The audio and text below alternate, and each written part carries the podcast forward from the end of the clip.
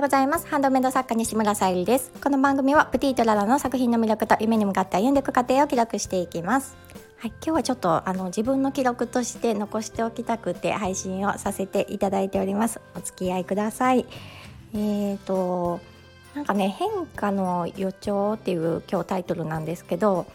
まああの少しずつね私はまた環境が変わるんだろうなと思っていてっていうのはまあ自然にというかうんまあ、自然の流れもあるし、まあ、自分が決めることでもあるんですけどそれがねあのほぼほぼ私の中で決まってきたのでそれをねちょっと記録に残しておこうかなと思います。でまだあの私自身だけで決められることではないのであのそんな大きなことではないんですけどあのまた決まり次第ねあの配信していこうかと思います。まあなんかなんだかんだ毎年、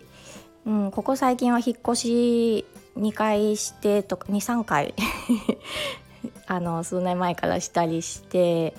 でまあ昨年はね結婚してっていう形でちょっとね環境が、うん、あの変わってきてるんですけどまたね来年にはねまた変化があるのかなっていうふうに思っております。私自身がねあの大きく変えるってことはないんですけど、まあ、引っ越しをまあどう大きく見るかとか結婚をどう大きく見るかっていうことにはなってくるんですけど、うん、なんかね私はどちらかというとまああのコツコツコツ変化していくタイプかなと思っていてどちらかというと安定っていうのがねすごく苦手な